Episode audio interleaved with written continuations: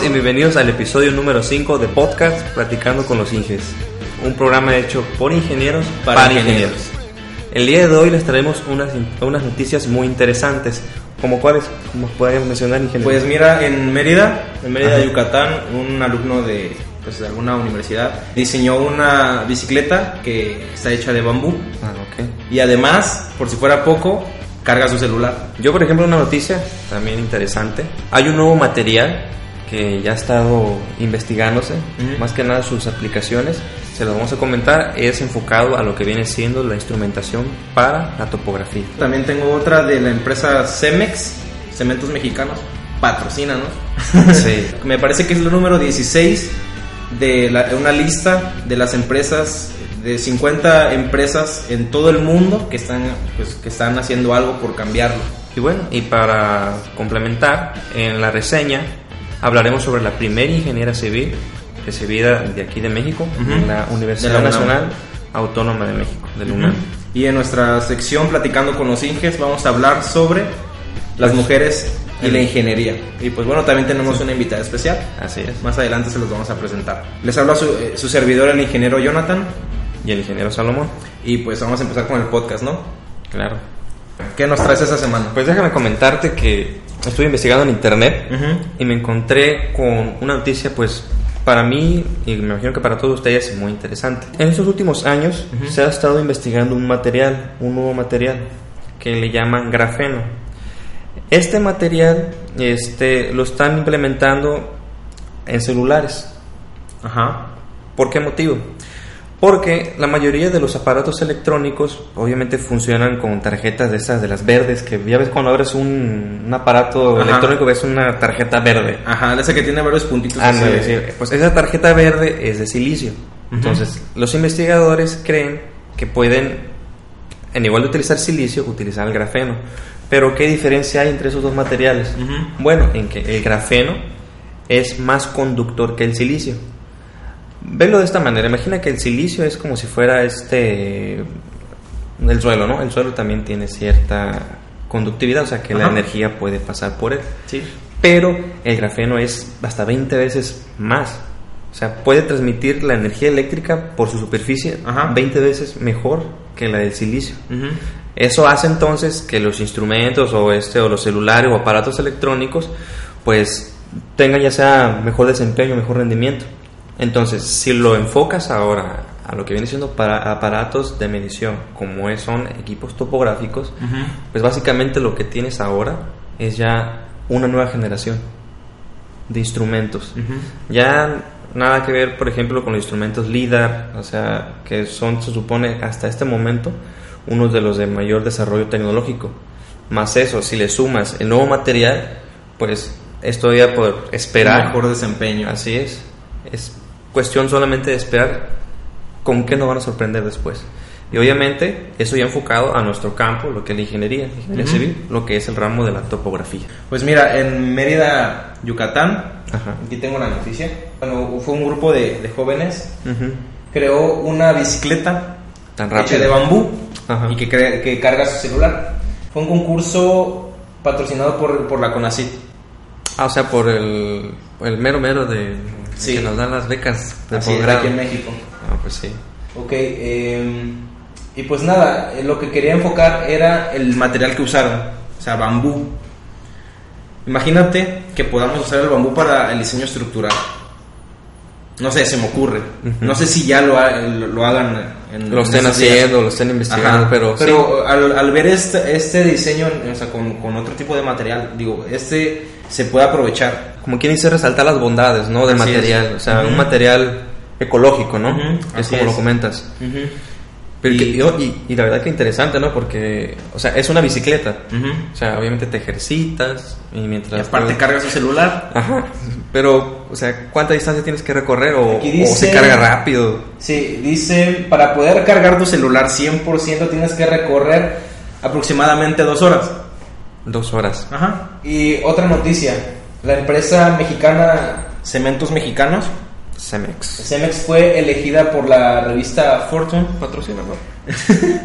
eh, entre las 50 compañías que están cambiando el mundo.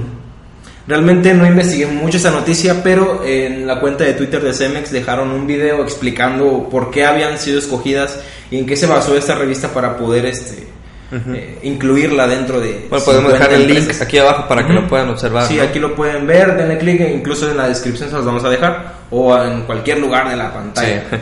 Pero es que sin duda alguna Cemex es una empresa pues, grandísima. Claro. Y pues bueno, yo de Cemex pues mm, no he investigado mucho, pero sí podría decir que pues este, Cemex, cementos mexicanos.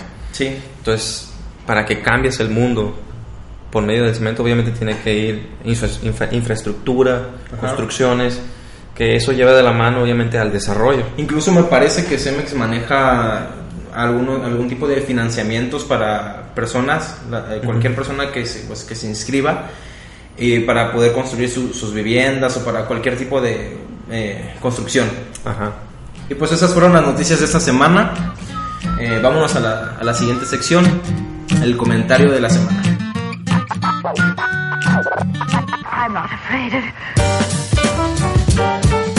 Que son tantas, tantos comentarios ah, que este, este me gustó, yo la leo. A ver. M. Calsmi nos dice, una pregunta, ¿Qué opinan de alguien que entra a estudiar ingeniería civil a los 20 años de edad?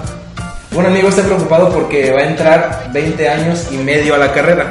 En su universidad son 5 años. Y dice que le va a dar un poco de vergüenza y no sé qué. ¿Qué opinan?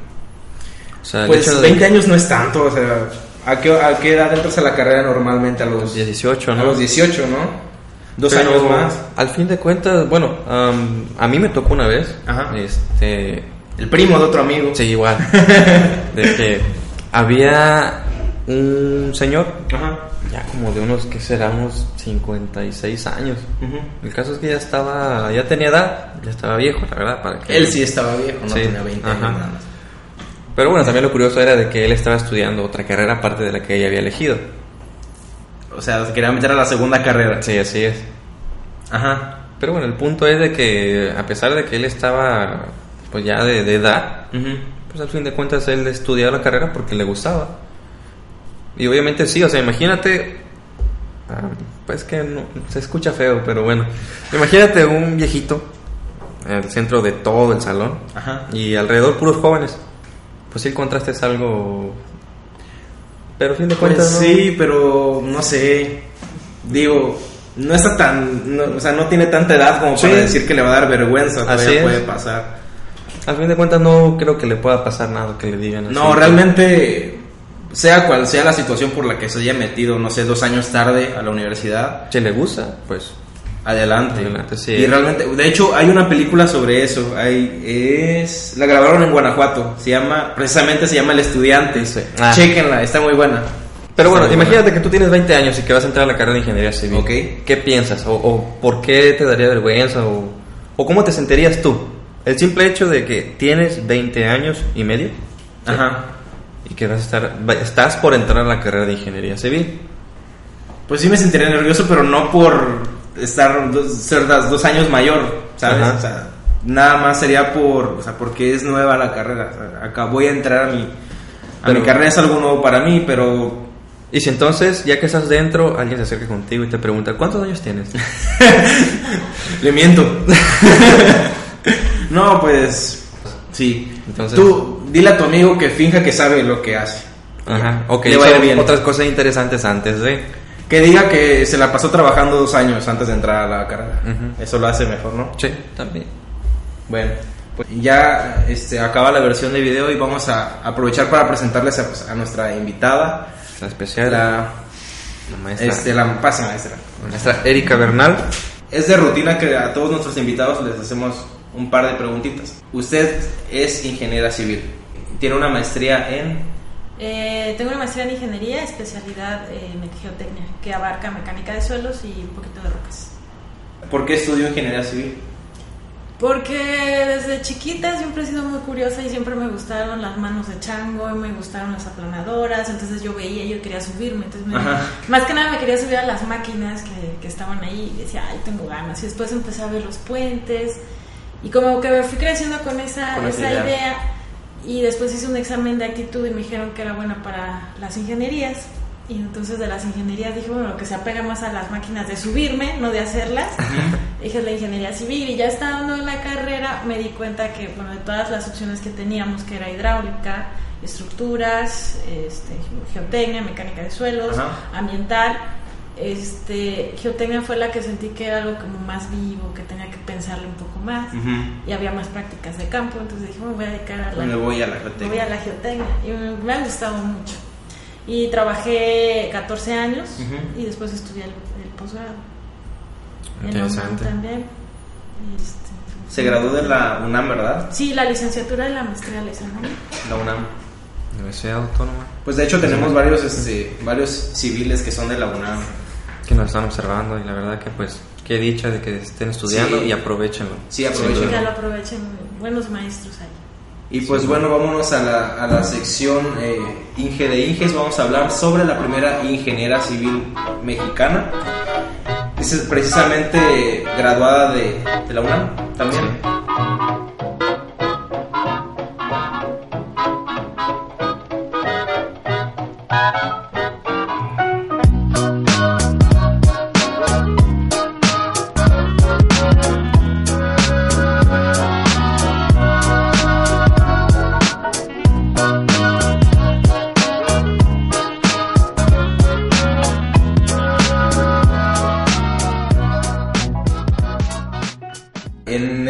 ocasión no, no pude hacer una, una mini biografía sobre pues, ah. una ingeniera civil eh, de las primeritas que hubo aquí en el país, porque realmente no se sabe así, ciencia cierta quién fue. O un registro, ¿no? No existe un registro previo. Así es. Pero lo que sí pude encontrar fue un listado de, bueno, de las, de las primeras ingenieras que se graduaron en la UNAM.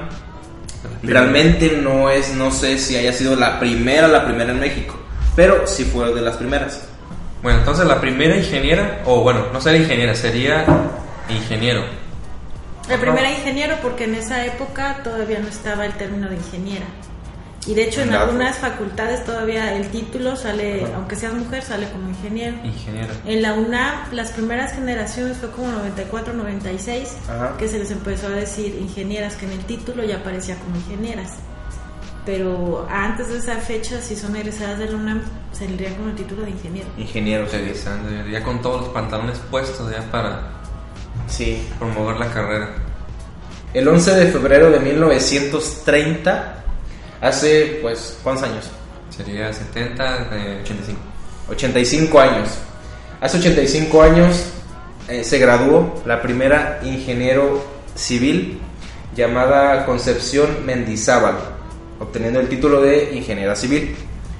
Pues bueno, el, el proyecto con el que se graduó fue el proyecto de una torre elevada de concreto armado para 300 metros cúbicos de agua, de 20 metros de alto. Y pues bueno, más que nada desarrolló todo lo, que iba a llevar a cabo en la construcción. O sea, la manera en la que se graduó sería, ¿no? Así es. Su trabajo. Su trabajo. Como su tesis, su trabajo de tesis. Un tanque ah. elevado de agua. Pues es algo muy interesante, ¿no? Porque para la época, 20 metros de altura es una cosa de mucho respeto, ¿no? Y todavía cargar lo que pesa 300 metros cúbicos de agua. O sea, hacer el diseño y hacer las... Y cimentaciones y todo, es un trabajo muy loable. Hija, pues también de un ingeniero civil, el ingeniero Joaquín Mendizábal. Nada más que nada que es un orgullo, la verdad. Mire, pues sí, o sea, para esa, para esa época... Ya teníamos el hecho ingenieras.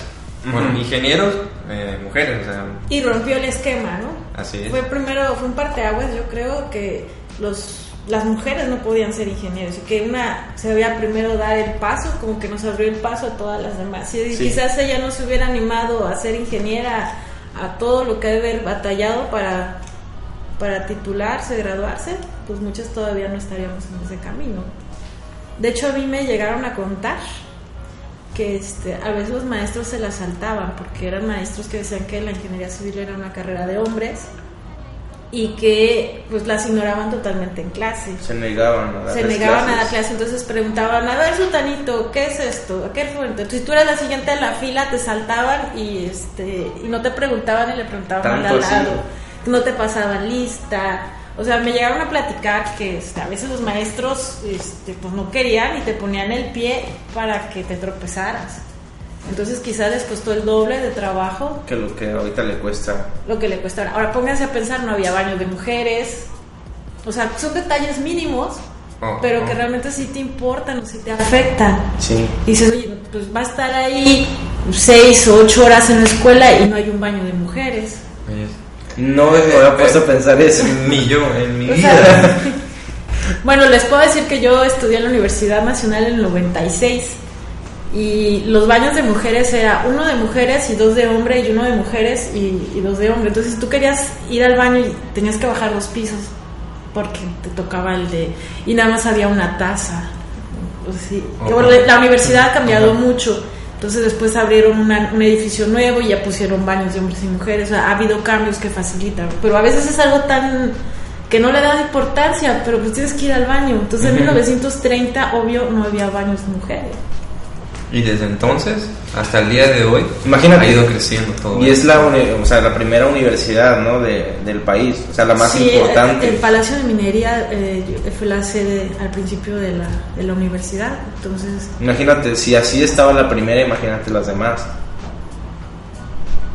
Sí, la verdad me, me quedé pues, perplejo, la verdad. 1930, mujer, ingeniera, no hay baño Ahora imagínensela en una obra, ¿quién, ¿cómo la van a tratar? poco un albañil? De por sí a los hombres no les es tan grato que una mujer les dé órdenes. Imagínate en 1930 que llegue la ingeniera y que, le diga... y que te ponga a decir, no, está mal el armado, este, tu colado, tu cemento. Es un reto hacer que la gente, te tienes que imponer con mucho carácter y fuerza para que la gente te... Y tienes que romper el esquema y dar la autoridad para que la gente te obedezca. Sí, la verdad. Ha sido un papel, pues, un tanto duro, pero a la vez, pues, gratificante, porque ya, hasta el día de hoy, se siguen dando, pues, más ingenieras. Creo que cubren, ¿cuánto? El 17%. El 17% de... Ok, de, de la matrícula académica en ingeniería en el país es este... A ver, sí, son es representada por las mujeres. 17%. Y la verdad es que yo cuando estuve estudiando mi carrera, pues en mi salón solamente habían este, 10 mujeres de 50, o sea, ya casi la quinta parte.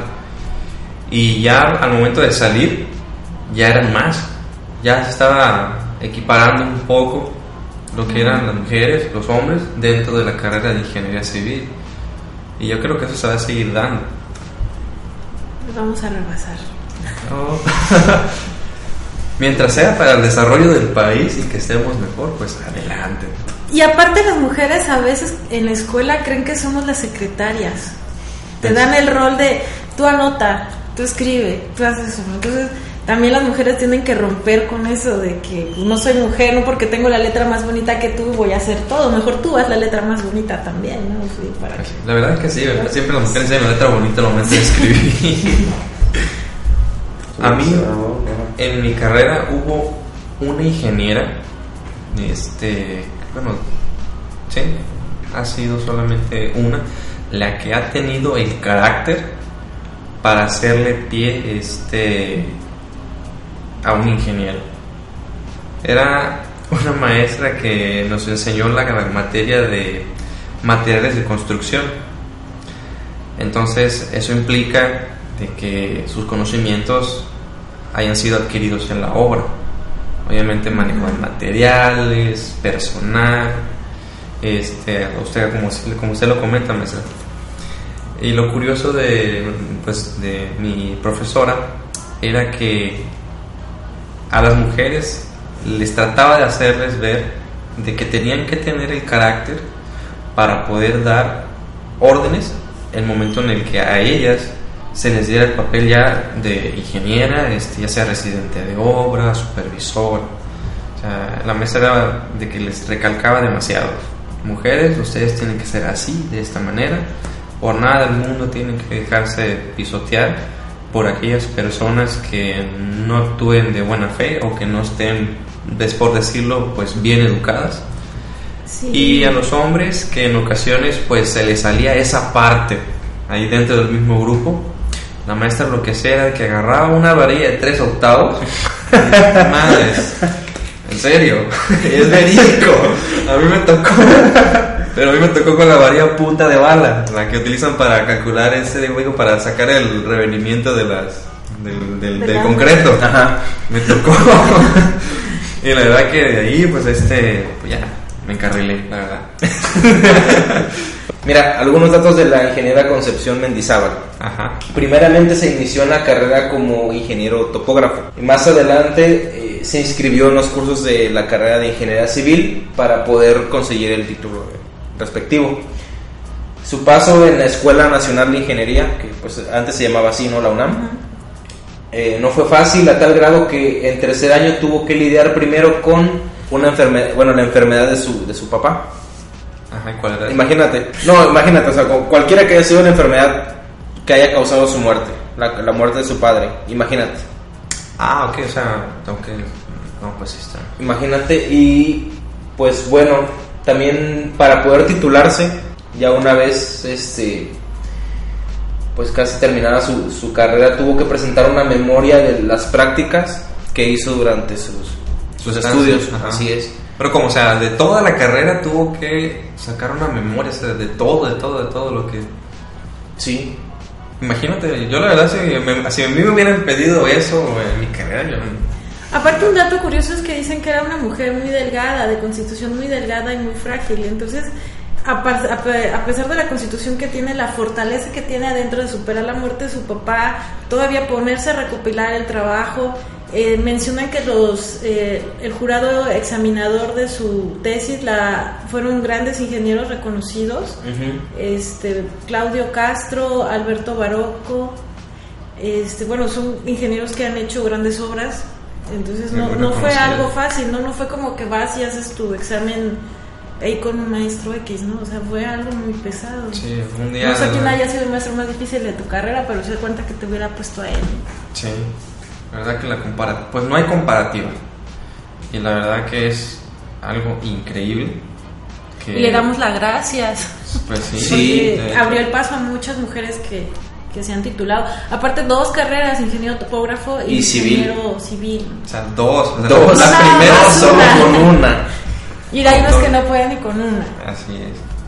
Aunque dicen que la de ingeniero topógrafo era muy cortita antes, que era como de dos años. Y ya después, para que pudiera hacer topógrafo, para que pudiera tener el título de ingeniería, le pusieron el, geodesta. Entonces era topógrafo y geodesta, para que ya, ya cubriera un, nivel de créditos equivalente a la ingeniería civil. Y ahora ya no son geodestas, ahora son algo de internet, ya no me acuerdo cómo se ah, llama. Geomáticos, Geomáticos, sí. geomáticos. Pues nada, o sea, recalcar la, pues, la labor que hizo y incluso incluso te aseguro que no lo hizo por abrir brecha, no sé. O sea, realmente fue pues porque le llamaba la atención, le gustaba. personal. Imagínate darle, pues yo lo vería como el orgullo, ¿no? Darle orgullo a su padre.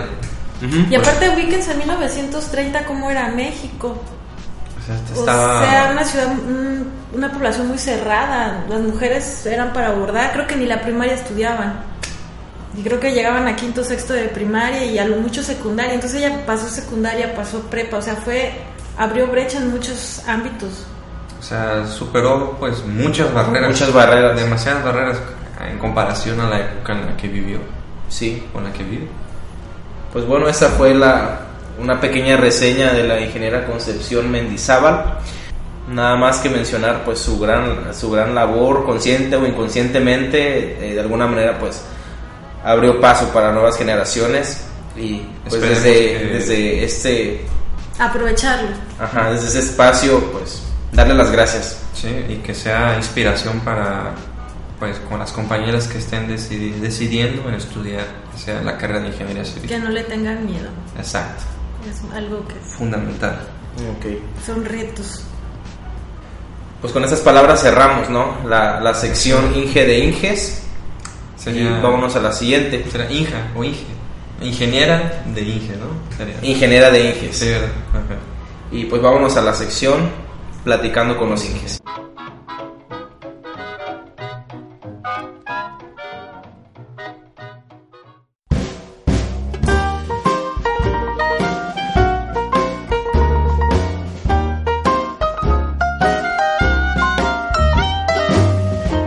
Empecemos con una pregunta. Bueno, este, maestra Erika, este, díganos o compártanos cuáles han sido sus experiencias eh, en el sentido de que usted, siendo una mujer, entró dentro de la carrera de ingeniería civil. Pues fue fue algo, al principio fue algo muy impactante porque yo venía de un colegio de monjas, venía, después estuve en colegio privado, entonces de repente entrar a la UNAM, donde llegué a un salón con 50 hombres sudados que apestaban.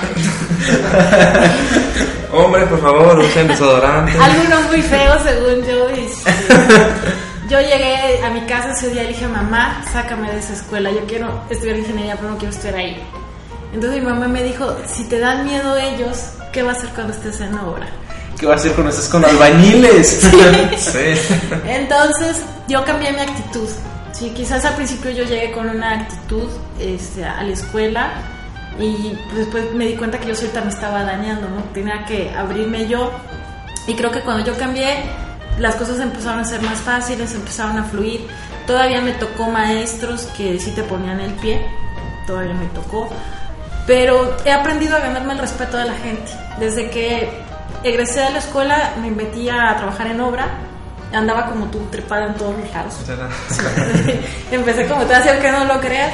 Y entonces la gente me decía, pero lo estás haciendo bien. Entonces cuando la gente veía que yo lo hacía, como que decía, bueno, si ella lo puede hacer, este, pues yo también a veces me desesperaba y llegaba la obra que todo estaba sucio y yo no sabía barrer. Entonces yo agarraba la escoba y me ponía a barrer y todos los albañiles decían, ay, no, no sabe, barres así. Entonces ya se ponían conmigo y barríamos. Este, me empezaron a hacer caso porque empecé a ganar su confianza. Me llegaban y me ponían preguntas de, ¿y por qué lo hacemos así y no así? Y le decían, no, es que hay que hacerlo así con esto, esto y esto, porque si lo haces así se cae. Ah, sí es cierto. Sí, nomás quería saber si usted estaba de acuerdo conmigo. Entonces me empecé a ganar la, la confianza de, de, la gente y creo que eso fue muy gratificante para mí porque ya decían, ah, lo dijo la, la ingeniero, lo dijo la ingeniera. Entonces me empezó a, a, gustar mucho cuando estuve en oficina. Eh, fue otra experiencia porque igual llegué a una oficina y eran puros puros hombres. Otra vez hombres. Las únicas mujeres era la secretaria y este y como que la secretaria me vio como rival, ¿no? Porque ella era la reina de los 15 o 20 ingenieros que había ahí. Entonces cuando mm. llegué yo como que no le cayó mucho en gracia y llegas y todos te invito a comer y vamos a comer y todos así como que y no esperan capacidades intelectuales de ti. Pero eso no pasa. entonces no esperaban mucho de mí y entonces de repente corren al que me contrató y este y realmente pues, no, no esperaba de mi nuevo jefe yo creo que me vio y dijo, esta no sabe nada.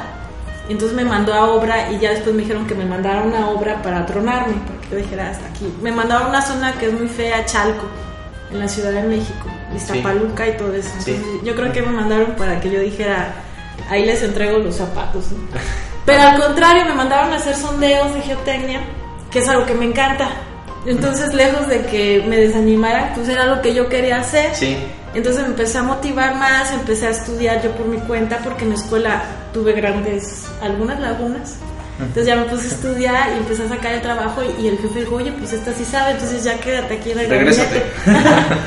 y después hubo un, un recorte personal y dije, pues ahí voy a estar. Y no estuve. Entonces me dio mucho gusto cuando fue el recorte que, que no estuve.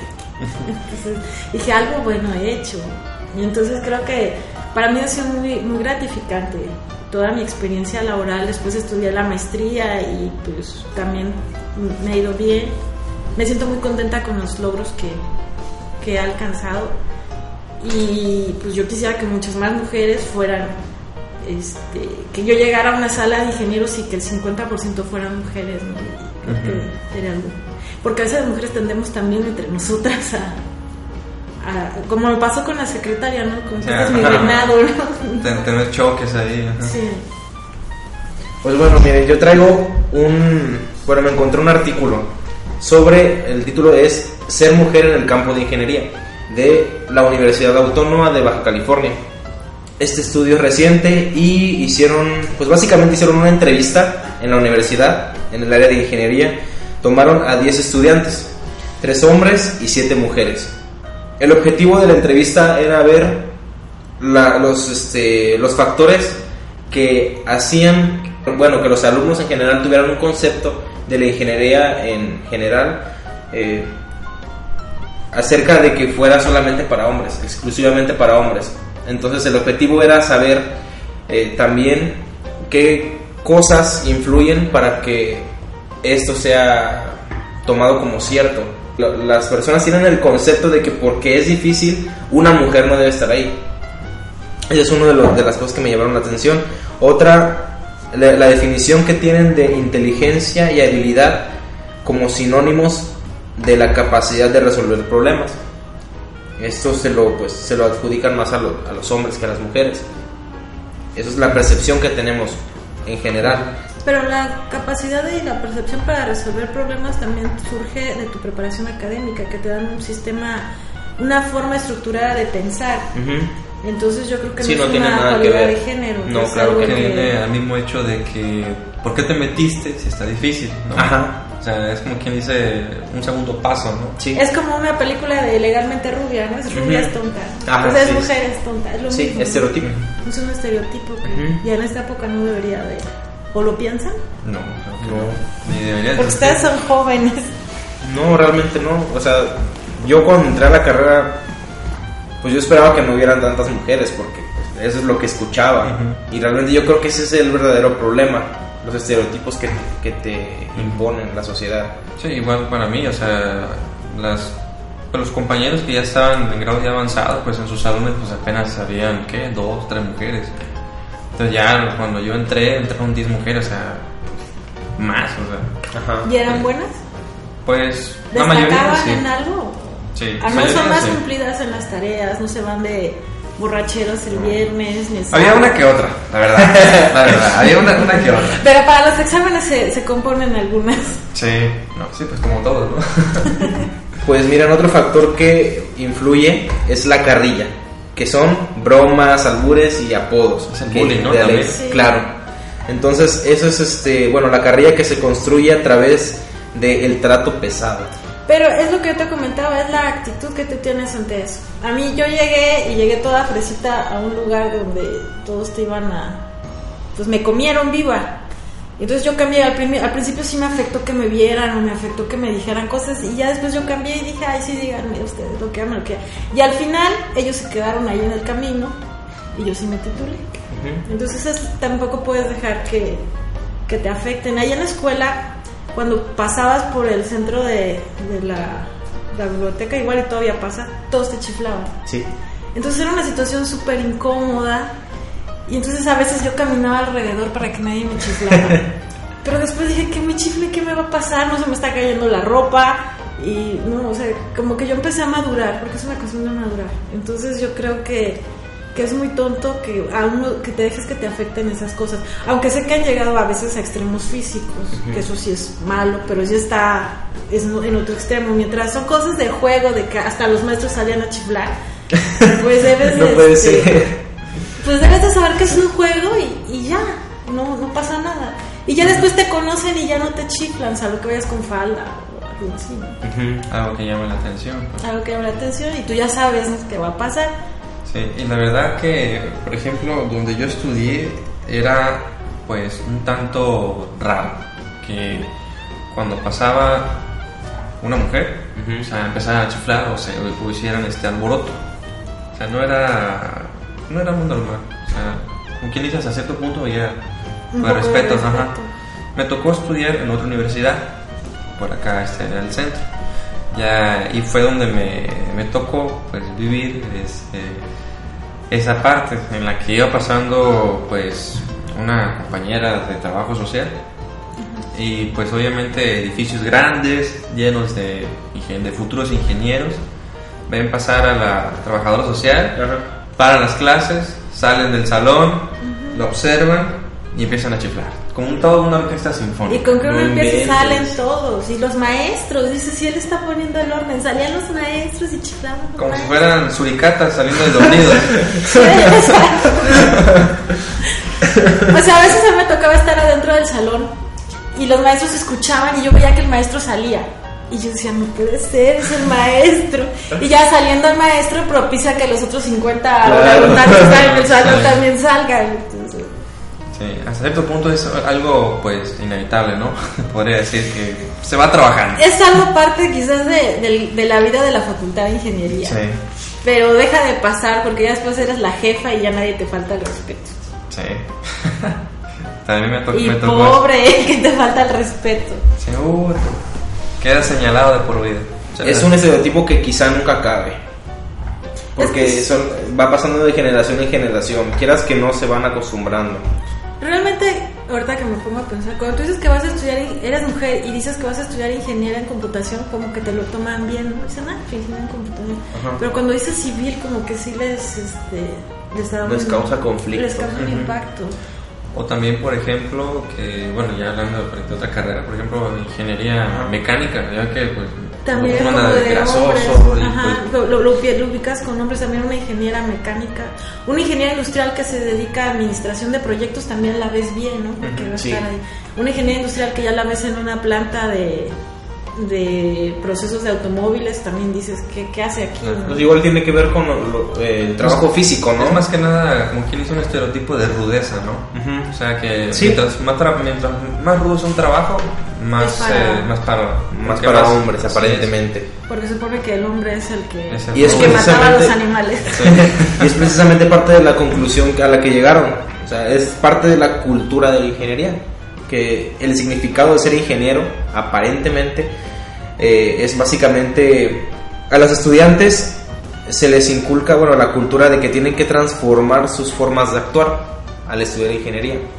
Tienen que modificar su forma de vestir y su forma de interactuar comunicativamente entre sus compañeros y sus maestros. Y pues bueno, para dar una conclusión, realmente ser mujer en el campo de la ingeniería lo consideran difícil si es algo que te gusta y lo haces por amor, no es difícil. Ah, para mí, si me hubieran dicho estudia contaduría, creo que hubiera sido la cosa más difícil. O estudia derecho se me hubiera hecho difícil, pesado y aburrido. Entonces, para mí ha sido algo fácil que las cosas se han, fluido porque me gusta. Yo creo que si no me gustara, no, no fluiría. Y creo que si es una carrera difícil, quizás el contenido de matemáticas es alto pero si uno le echa ganas y se pone a estudiar y es consciente de las cosas, todo se va dando. Es lo que decíamos en episodios anteriores, hablábamos de lo que era la personas con habilidad y personas realmente inteligentes. Puedes ser ingeniero siendo cualquiera de las dos. Y del tanto maestra, este, para pues nuestras futuras ingenieras que nos están escuchando, ¿cuál cree que podrían ser este, los tres consejos que podría brindarles a, esas mujeres que estén ya por decidir el escoger la carrera de una ingeniería o ingeniería civil. ¿Cuáles serían sus tres consejos principales? Primero, que estén bien conscientes de que existe todavía el estereotipo que las mujeres no deben de estudiar ingeniería y que es algo que van a tener que, que, romper. Sus papás van a estar muy orgullosos porque van a decir, ay, es ingeniera pero quizás este, te vas a topar con algunas piedras, pero hay que saber patearlas. Y eso es lo más importante, saber todas las piedritas que nos van estorbando, aprender a saltarlas o a patearlas. O darles con una varilla de tres octavos de O con la varilla punta de barra también. es una carrera muy gratificante porque todo lo que haces se queda de por vida. Entonces es algo bien bonito que tú ves y dices, yo hice esta obra y pasas 20 años después y sigue. Y dices, eso es muy bonito, es muy gratificante cuando hay un sismo o algo te preocupa y corres a ver, ¿no? Pero este, eso es una cosa que es algo muy gratificante, que sí van a tener un esfuerzo de estudiar y de aprender, pero en casi todas las universidades hay servicios de asesorías y tutorías, entonces en caso de que ustedes tengan una duda, pues no tengan miedo a preguntar, porque a veces las, las dificultades en los exámenes es porque no preguntamos, no ponemos atención en clase, los maestros nos dan las herramientas y está en nosotros saber aprovecharlas o no. Entonces hay que aprovechar todos los recursos que nos brinda la, universidad y pues hay que ser con carácter fuerte. Saber mandar y saber qué quiere uno. Entonces sería este el primero, el estereotipo. Que sí, se lo van a encontrar. Se lo van a seguir encontrando. El segundo, el no tener miedo a preguntar. Y el tercero sería el tener el carácter. El carácter. Esos tres serían los, pero como leímos en el artículo del ingeniero Mendizábal, este, era una mujer que ustedes ven la foto delgadita y tenía un carácter muy fuerte. Entonces a veces unas mujeres creen que porque están delgaditas, flacas, así, no tienen el carácter. Y yo he conocido mujeres delgaditas que son un palo con un carácter. Chaparritas incluso. Yo tengo una compañera que todos le tenemos, no miedo, respeto.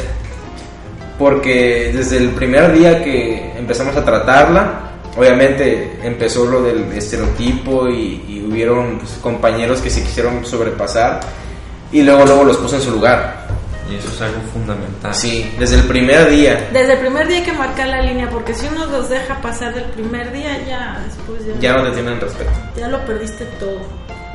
Ya lo puedes ganar después, pero mejor siempre ser tajado. Sí. Y bueno, así terminamos la sección platicando con los Inges. Pues va a llegar la, la hora más triste de cada semana, la sección de despedidas. Despedidas.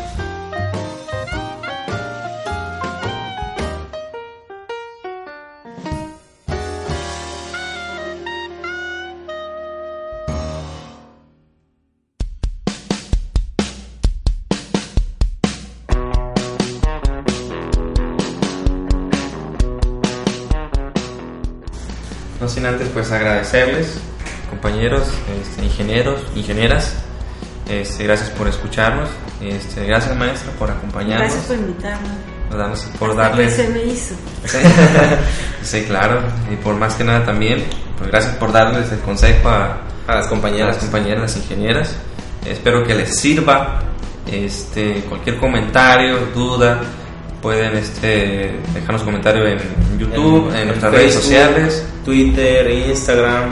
De hecho ya nos están dejando más preguntas cada vez.